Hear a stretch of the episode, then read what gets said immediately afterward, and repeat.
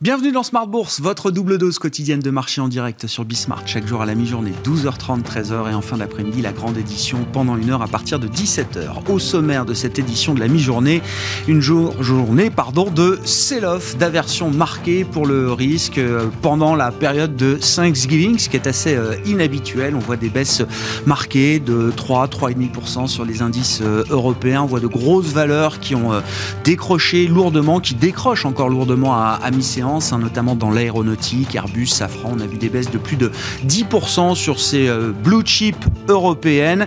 Et donc un sell-off euh, Covid, si je puis dire, avec le retour du risque sanitaire qui semble être pris au sérieux aujourd'hui par euh, les marchés. L'arrivée d'un nouveau variant B11529 détecté en Afrique du Sud et dans les pays environnants semble beaucoup plus véloce que les autres variants jusqu'à présent. Peut noter aussi que cette euh, situation sanitaire, ce retour de stress sanitaire est peut-être également un prétexte à des prises de profit pour certains investisseurs qui ont bien profité de cette année et notamment des dernières semaines. Hein. Le mois d'octobre a été un mois extrêmement positif sur les marchés actions avec de nouveaux records historiques pour la plupart des, indices. On va décrypter cette, cette situation de marché dans un instant. Ce sera une demi-séance euh, à Wall Street, une demi-séance qui s'annonce évidemment compliquée dans le sillage de ce qu'on a connu en Asie euh, cette nuit. Ce matin en Europe, et donc à l'ouverture sans doute tout à l'heure à 15h30 euh, heure française sur les marchés américains. Et donc je vous disais décryptage avec nos euh, deux invités du dernier vendredi du mois pour le grand tableau de bord des marchés des euh, dernières semaines. Bertrand Lamiel, Ports par gestion et Jean-François Bay, Cantalis sont avec nous pour cette demi-heure.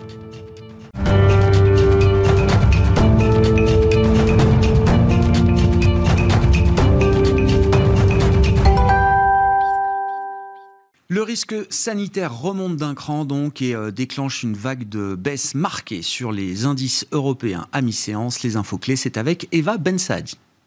Après sa parenthèse légèrement haussière hier, la bourse de Paris euh, est plombée ce vendredi par l'émergence d'un nouveau variant du Covid-19 en Afrique du Sud. En Europe, le sujet est particulièrement sensible au moment où les différents euh, pays imposent de nouvelles restrictions pouvant aller jusqu'au confinement. Des informations euh, inquiétantes en provenant d'Afrique du Sud donc qui viennent rappeler aux marchés financiers que l'épidémie de Covid-19 n'est pas encore terminée et qui pourrait venir également gâcher les célébrations du Black Friday la journée promotionnelle qui lance la période clé des achats de fin d'année. Fermée euh, hier pour la fête de Thanksgiving, Wall Street est attendu euh, en forte baisse aujourd'hui pour une séance écourtée. En France, légère éclaircie du côté des indicateurs. En novembre, la confiance des ménages est stable à 99 points, juste en dessous de sa moyenne de longue période. Du côté des valeurs, toujours en France, le tourisme et l'aéronautique sont sous pression ce vendredi, alors que la Commission européenne envisage un blocage d'urgence des vols avec le sud de l'Afrique. Londres impose déjà des restrictions de voyage avec six pays d'Afrique pour raisons sanitaires. Air France KLM abandonne autour de 10%. Idem pour le groupe hôtelier Accor, l'avionneur Airbus et le motoriste Safran qui perd plus de 9%. Les banques sont-elles affectées par la baisse des rendements obligataires? Crédit Agricole cède près de 5%, pareil du côté de BNP Paribas et Société Générale. Aujourd'hui, par contre, les grandes valeurs du diagnostic. Eurofins Scientifique, qui a réalisé plus d'un milliard d'euros de chiffre d'affaires dans ses activités liées au Covid-19 sur les neuf premiers mois de l'année, alors qu'il visait le cap du milliard pour l'exercice 2021 entier. Bio euh, Mérieux également sur le podium des fortes hausses du SRD avec des gains de plus de 4%. Dans l'actualité aussi des valeurs françaises, Novacite annonce que son test PCR en temps réel a été approuvé au Royaume-Uni dans le cadre de la réglementation euh, adoptée par l'Agence britannique de sécurité sanitaire. Rémi Cointreau, qui communiquait euh, déjà hier un bénéfice trimestriel multiplié par deux, annonce aujourd'hui un partenariat avec Genesis qui mesure l'impact des pratiques agricoles sur les sols. Plutôt stable hier, les cours pétroliers chutent, eux, face aux craintes sur la pandémie qui pourrait affecter la demande, alors que plusieurs pays, dont les États-Unis, ont décidé conjointement de puiser dans leurs réserves stratégiques. Eva Ben Saadi qui nous accompagne aujourd'hui pour Tendance mon ami à 12h30 et 17h tout à l'heure dans Smart Bourse sur Bismart.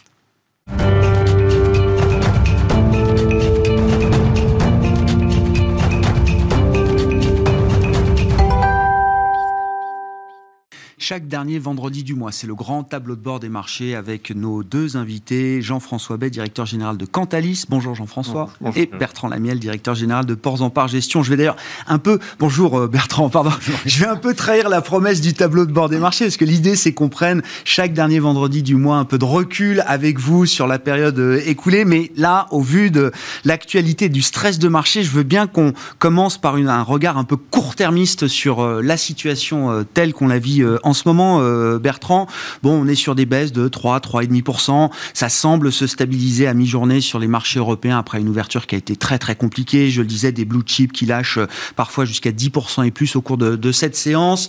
Le retour du risque sanitaire euh, semble stresser un petit peu les investisseurs. Qu'est-ce qu'on peut dire là des éléments de marché, des enjeux techniques même peut-être qu'on a aujourd'hui sur cette séance? Alors le stress, oui, bon, bah, on va regarder du côté, de la, volatilité. On avait une volatilité qui était en dessous de 19, qui est remontée immédiatement à 26. Donc c'est les mouvements euh, classiques euh, qu'on a déjà connus en septembre, en août et en mai, à chaque fois que le marché avait lâché 6-7% euh, sur, en général une semaine, ou 15 jours. Donc de ce point de vue-là, oui, on voit qu'il y a un stress, ça se matérialise. maintenant, il n'y a, peut, il y a rien de prédictif en ça. Parce que ce qu'on a vu historiquement, enfin, sur cette année, c'est que les baisses étaient somme toute limitées. C'est peut-être là qu'il y a un problème, parce qu'en fait, ça fait longtemps que l'indice, le CAC 40, mais pareil pour le SPI, pareil pour le Nasdaq, n'ont pas connu une vraie respiration de 10%, qui sont des respirations logiques, classiques, dans un marché haussier. Donc, on est peut-être euh, voilà euh, en train de, de, commencer à vivre ça, à voir. Mais en tous les cas, on a fait pour l'instant, allez, moins 5, à peine moins 6 du pic au creux si on prend le CAC 40 par exemple comme référence. Oui, tout à fait. Donc euh, effectivement, il y a, peut-être quelque chose qui est en train de se matérialiser. Maintenant, il y a tellement d'argent euh, qui est venu s'investir, et je pense que Jean-François nous en parlera tout à l'heure, euh, sur les marchés, qu'on voit bien que même quand on interroge un peu des, investisseurs, ils vont pas rester très longtemps en dehors du marché et que assez logiquement, on va voir revenir de, de la monnaie parce que oui, il y, a un, risque sanitaire qui remonte. Maintenant, euh, on ne part pas de rien. Autant en février-mars l'an dernier, euh, c'était une, découverte complète. On n'avait rien pour se protéger. Euh, il n'y avait pas de mesures véritablement. Enfin, on, s'est un peu cherché hein, sur les mesures à mettre en place.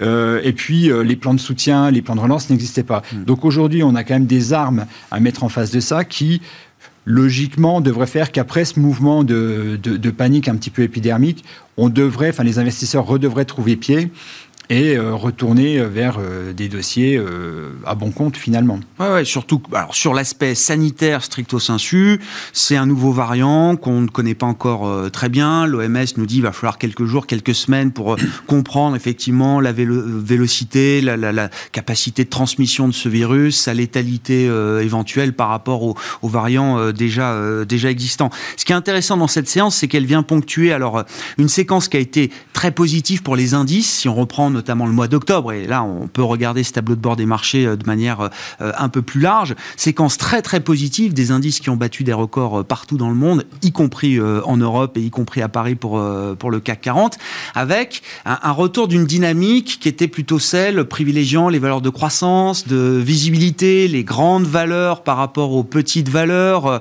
Les États-Unis surperformaient à nouveau la partie européenne.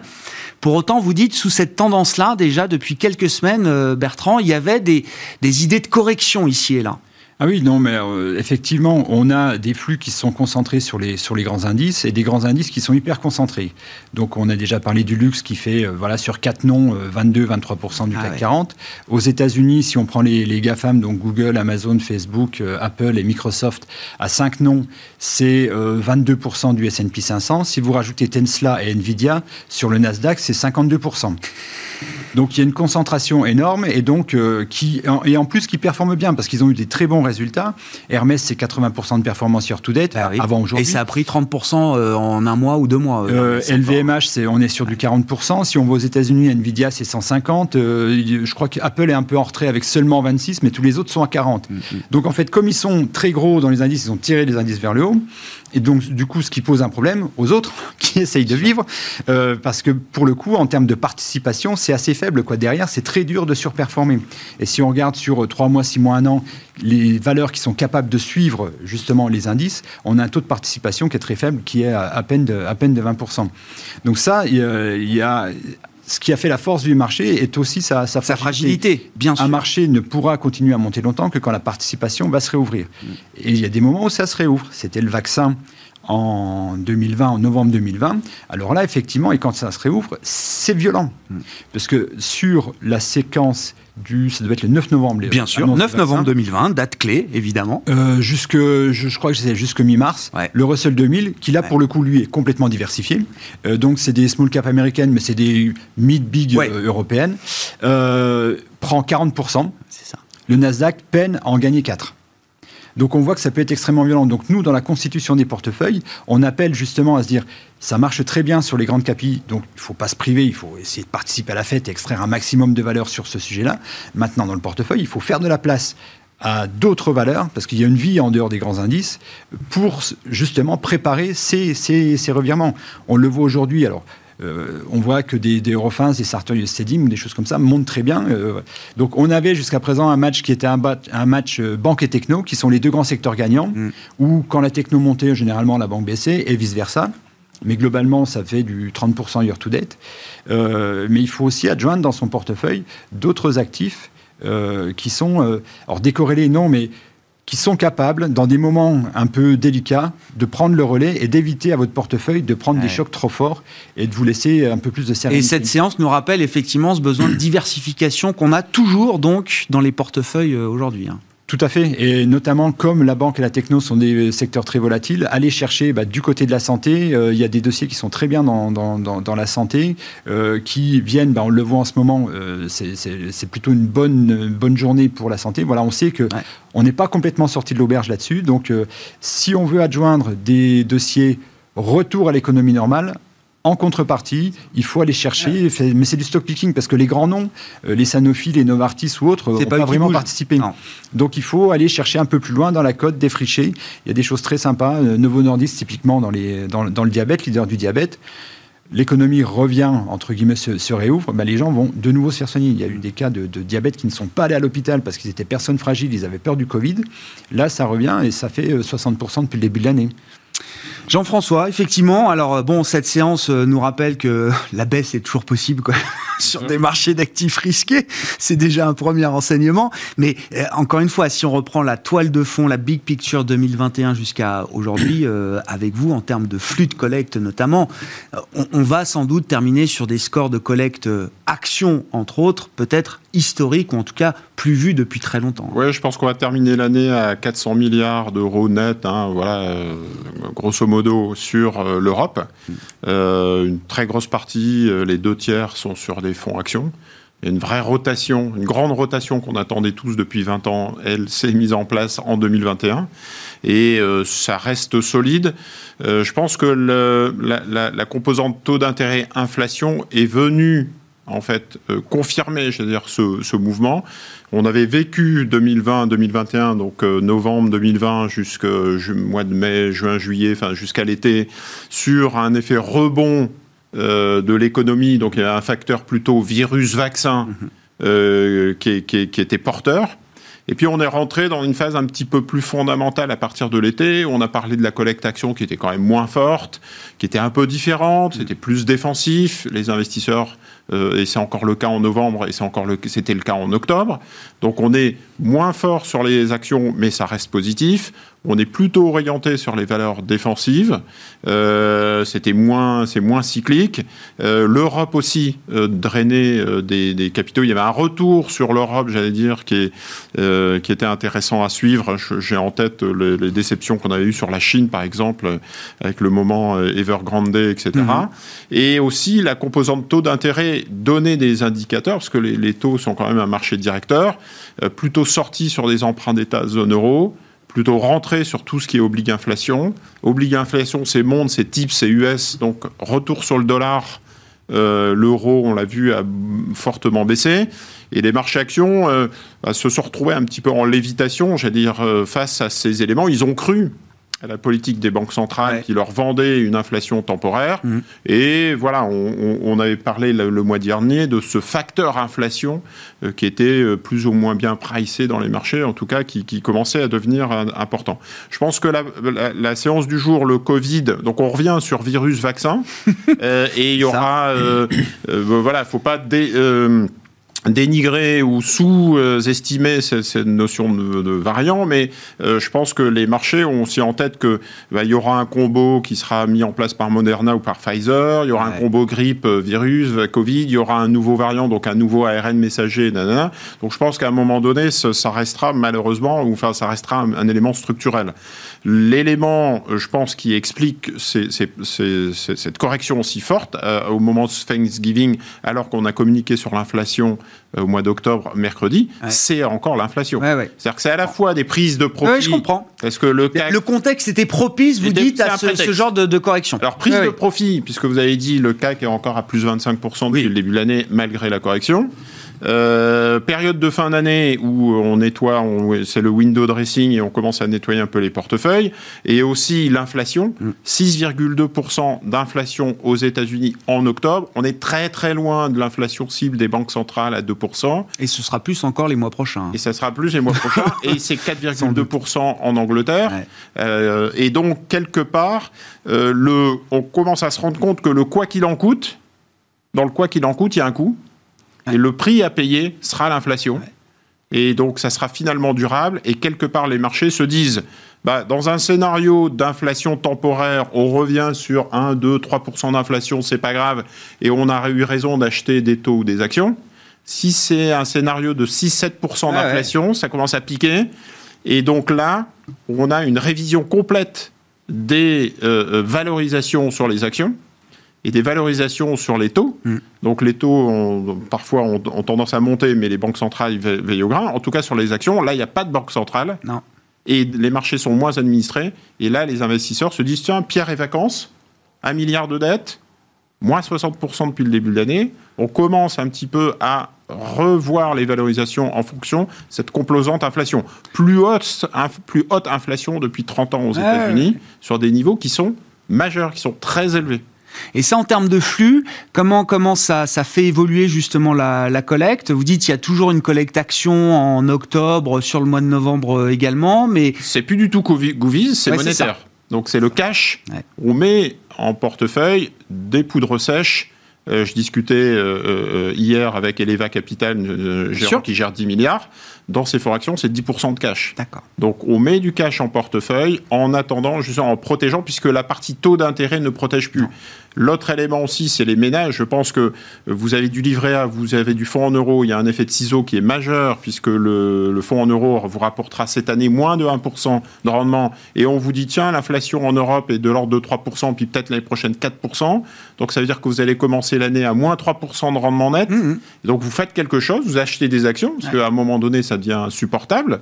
Et euh, vous faites, euh, et voilà, et un peu d'immobilier. Enfin, vous cherchez absolument d'autres types d'actifs réels, tangibles. Euh, voilà, pour, pour essayer de, de, de, de trouver la, du rendement et de la rémunération. On est sur 50 ans au plus bas des rendements nets d'inflation mmh. sur toutes les classes d'actifs. Mmh. Donc, D'où les réappropriations. Soit les marchés baissent et, retrouvent des, rendements, soit c'est l'inflation qui rebaisse, mais visiblement, ce n'est pas le chemin que l'on prend. Pas pour les tout prochains mois, non, c'est vrai. Alors ça sera un sujet politique, pardon. Ah bah c'est euh, aux États-Unis et en Europe. Ah bah c'est sûr. On parle des élections en France, on parle de Biden euh, en mi-mandat.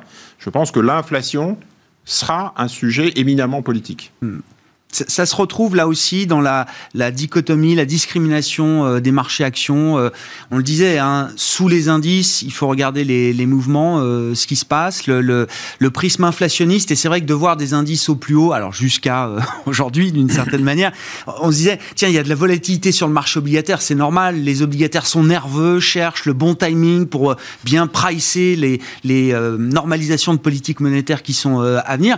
Mais on avait le sentiment que les marchés actions étaient complètement euh, indifférent euh, à cette situation. Quand on regarde plus finement, est-ce que non, le, gérant action a commencé lui aussi à se préparer peut-être à euh, intégrer une probabilité inflationniste durable plus importante? Alors, pour, sur l'inflation, il, il, y a encore deux, deux, deux, écoles sur le combien de temps ça va durer, parce qu'on se rend compte que du côté des matières premières, certaines matières premières ont bien rebaissé. Mm. Euh, c'est le cas, enfin, l'acier, le fer, parce que la Chine est en train de, de, de, serrer le jeu au niveau immobilier. Donc là, pour le coup, on est revenu sur les niveaux de, sur les niveaux de 2019, ce qui n'est pas le cas sur euh, d'autres euh, euh, d'autres actifs, typiquement, qui vont servir dans les batteries hautes, là, qui restent très bien orientés. Le bois de construction a pas mal rebaissé. Donc là, sur les matières premières, quand on regarde l'indice matières premières, là, pour le coup, euh, les grandes, les Rio Tinto et les BHP, ça fait depuis juin qu'elles sont passées en tendance baissière.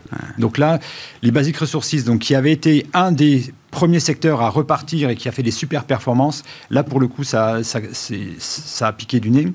Et puis sur les dernières séances de, publication, publication qui était très bonne, avec euh, des pourcentages de surprise à la hausse sur le chiffre d'affaires ou sur les, bénéfices par action, qui étaient dans les meilleurs standards de ce qu'on a connu historiquement.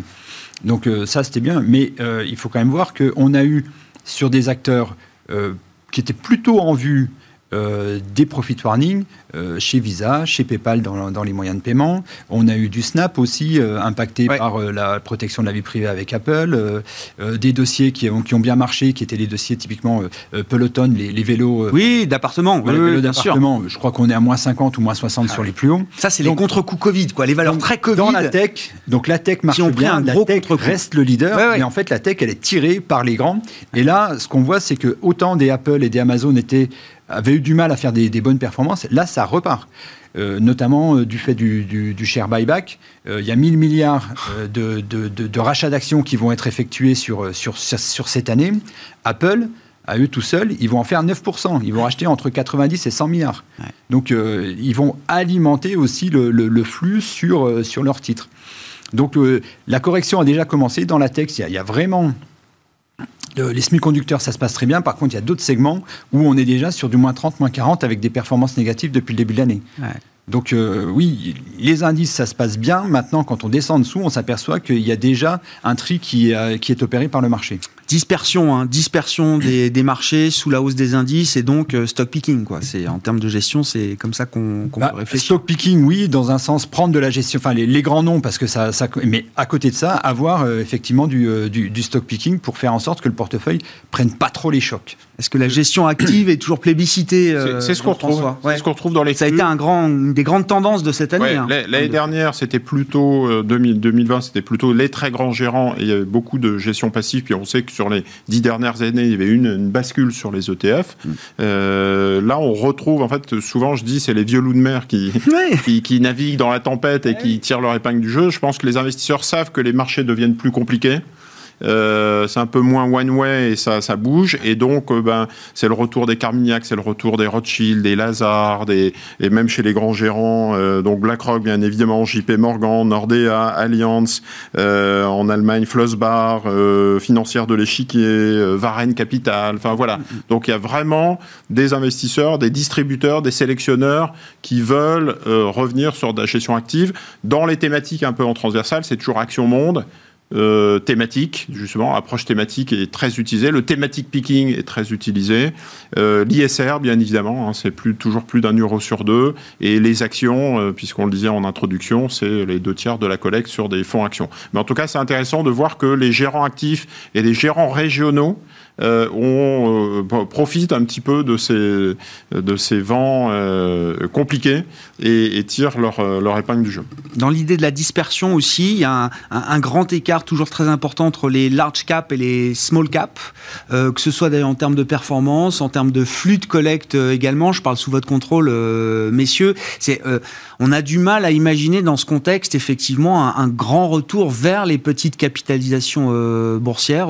Bertrand, est-ce que néanmoins, dans des logiques de moyen long terme, il y a des vraies opportunités à saisir pour ceux qui sont capables d'avoir cet horizon de temps euh, de, au-delà de quelques semaines ou quelques mois. Oui, bah quand je prenais la, la diversification, ouais. euh, effectivement, euh, il y a un, un, terreau assez fertile de, de ce point de vue-là. Alors encore une fois, on reste dans des logiques de, de stock picking ouais. parce que si on prend la thématique euh, dans son ensemble, les indices mid et small sont entre 15 et 17% depuis le début de l'année. C'est très bien, mais quand les grands, quand les grands indices sont à 25, logiquement l'argent suit l'ascendance. Hein. On cherche les courants ascendants, donc on va plutôt se positionner là-dessus plutôt que là-dessus. Alors même qu'en termes de valorisation et en termes de perspectives de croissance, il y a un meilleur mix sur les, les petites et les moyennes.